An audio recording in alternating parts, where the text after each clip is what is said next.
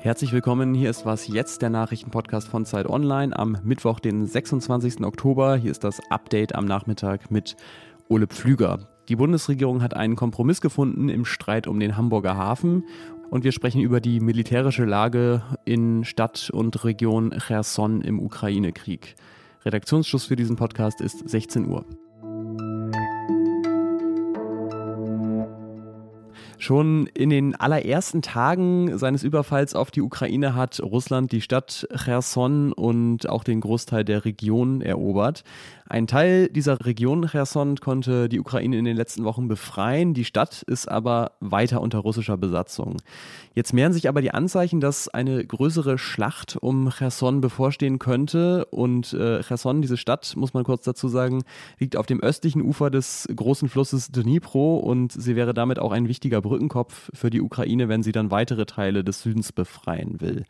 Mein Kollege Timo Stukenberg hat sich mit der aktuellen militärischen Situation in Cherson befasst. Hallo Timo. Hallo, grüß dich.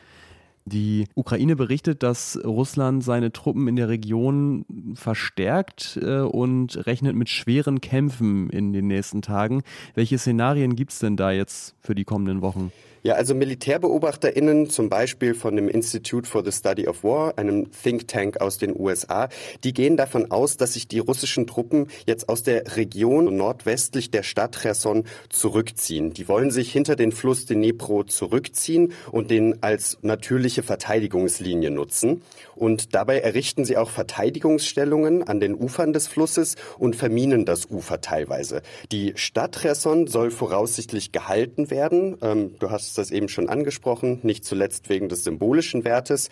Bei russischen Militärbloggern, die das Kriegsgeschehen zunehmend offen in Russland kommentieren, äh, ist man sich noch nicht so ganz einig, äh, wie sich denn die russische Militärführung entscheiden wird, also ob die Stadt gehalten werden soll oder nicht. Einige sehen da schon ein neues Stalingrad heraufziehen und äh, andere sagen, es wäre langfristig gar nicht so schlimm, Cherson zu verlieren, weil man über den gesamten Kriegsverlauf das wieder wettmachen könnte. Hm, also große historische Vergleiche, die da bemüht werden.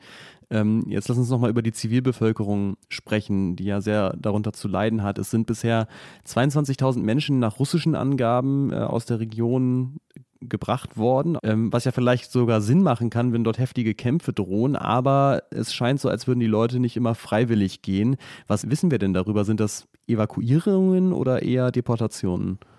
Also wir können davon ausgehen, dass Druck auf die Menschen ausgeübt wird. Zum einen durch Fehlinformationen, aber auch durch so einen Rekrutierungszwang. Und dann kommt noch dazu, dass es westlich des Dnepro angeblich kein Schulessen mehr für Kinder gibt, was viele Zivilistinnen dazu zwingen könnte, eben auch auf die Ostseite dieses Flusses zu reisen oder überzusetzen. Und äh, angeblich bringen die BesatzerInnen auch gestohlene Autos, Haushaltsgegenstände und sogar Feuerwehrautos auf die Ostseite des Flusses, also reduzieren auch die Infrastruktur auf der Westseite. Der Chef der Besatzungsbehörden, der russischen Besatzungsbehörden, sprach jetzt bei Telegram von einem Umsiedlungsprogramm. Also das klingt natürlich weniger nach Evakuierung mhm. und in den ukrainischen Ohren ganz alarmierend, weil es auch gegen internationales Recht verstoßen würde und niemand weiß, wohin die Menschen dann letztlich gebracht werden. Mhm. Und es ist natürlich auch ein Muster, das wir in besetzten Gebieten schon häufiger gesehen haben. Zuletzt noch, es war die letzten Tage häufiger äh, die Rede von einem Staudamm flussaufwärts von Cherson, wo die Ukraine davor warnt, dass Russland planen könnte, den zu sprengen. Was wissen wir aktuell darüber?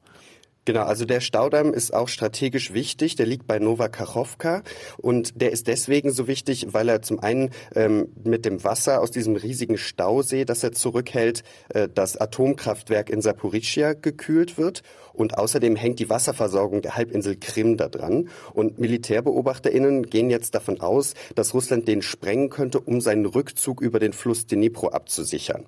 Das hätte im schlimmsten Fall enorme Überflutungen und vermutlich auch zahlreiche Todesopfer zur Folge. Und laut dem ukrainischen Geheimdienst hat Russland bislang aber nicht genug Sprengstoff an diesem Staudamm angebracht, um den komplett zu sprengen, sondern nur um die Straße über diesen Damm zu sprengen. In jedem Fall wäre das aber ein erneuter Angriff auf die Energieversorgung der Ukraine, weil es sich dabei natürlich auch um ein Wasserkraftwerk handelt. Vielen Dank dir, Timo, dass du ein bisschen Übersicht in die unübersichtliche Lage in Cherson gebracht hast. Nach mehreren Tagen Streit hat sich die Bundesregierung jetzt endlich geeinigt. Die chinesische Reederei COSCO darf sich an einem Terminal des Hamburger Hafens beteiligen, allerdings nicht so stark wie ursprünglich geplant. Nochmal kurz zur Vorgeschichte. COSCO wollte eigentlich 35 Prozent Anteile am Containerterminal mit dem tollen Namen Toller Ort kaufen. Aber in den letzten Tagen meldeten sich in Deutschland dann immer mehr Stimmen, die das gar nicht so toll fanden und das nach den Erfahrungen beim Gas mit Russland für keine gute Idee hielten, schon wieder kritische Infrastruktur an ein autokratisch regiertes Land zu verkaufen. Die Kritik hat mein Kollege Matthias Nass in unserer Sendung am Freitag äh, so zusammengefasst. Das passt einfach überhaupt nicht in die äh, gegenwärtige politische Landschaft. Und das war nicht nur die Meinung der Opposition, sondern auch mehrerer Bundesministerien, die das ganz ähnlich gesehen haben. Wirtschaftsminister Robert Habeck wollte das Ganze eigentlich verbieten, nicht aber Olaf Scholz und sein Bundeskanzleramt. Die wollten am Deal festhalten. Scholz kommt ja aus Hamburg und äh, insgesamt kamen die Pro-Stimmen eigentlich eher aus der Region, so wie hier vom schleswig-holsteinischen Ministerpräsidenten Daniel Günther von der CDU. Es handelt sich um eine Teilgesellschaft des Hamburger Hafens. Es ist eine Minderheit Minderheitenbeteiligung, die dort umgesetzt wird. Äh, von daher äh, finde ich, ist das schon nachvollziehbar, der Weg, der dort gegangen wird. Jetzt, wie gesagt, der Kompromiss. Und der sieht so aus, Costco darf Anteile des Containerterminals erwerben, aber nicht 35 Prozent, sondern nur 24,9 Prozent. Und außerdem darf Costco kein Vetorecht gegen wichtige geschäftliche Entscheidungen bekommen. Wäre es bei den 35 Prozent geblieben, hätte Costco wahrscheinlich sogar einen Mitarbeiter in die Geschäftsführung entsenden können. Falls Costco jetzt äh, weitere Anteile will, müsste das dann außerdem gesondert erneut genehmigt werden. Das heißt, dieser Kompromiss, so stellt es das Bundeswirtschaftsministerium dar, ist eine finanzielle Beteiligung von Costco an dem Terminal, aber keine strategische. Der CDU-Chef und Oppositionsführer Friedrich Merz findet die Entscheidung aber trotzdem weiterhin grundsätzlich falsch. Und wenn der Bundesnachrichtendienst, wenn sechs Bundesministerien, wenn die EU-Kommission, die Amerikaner und äh, ein großer Teil der Fachleute uns dringend davor warnen, eine solche Investition jetzt zuzulassen. Dann kommt es nicht mehr auf 35 oder 24,9 Prozent an. Dann geht es um eine ganz grundsätzliche Frage unter dem Aspekt der Sicherheitsinteressen der Bundesrepublik Deutschland. Ich verstehe den Bundeskanzler nicht. Aber es gab auch Kritik aus der Regierungskoalition, zum Beispiel weiterhin aus der Fraktion der Grünen. Was noch? Das war es jetzt mit den Nachrichten aus der Welt der Menschen. Aber wie Sie wissen, trägt diese Rubrik ja den inoffiziellen Namen Was jetzt Zoo.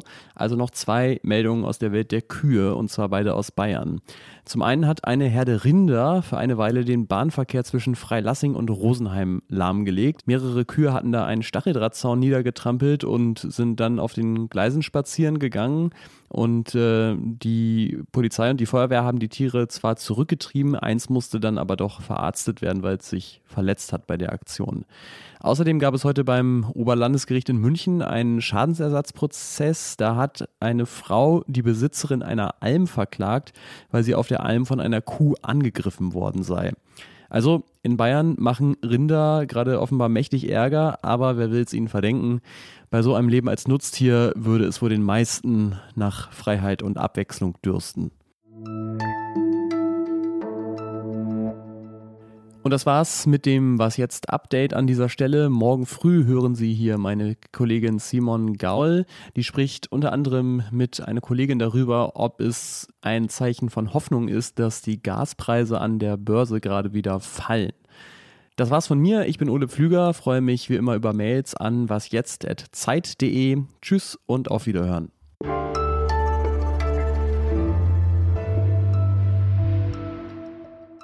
Heißt das eigentlich Schadensersatz oder Schadenersatz?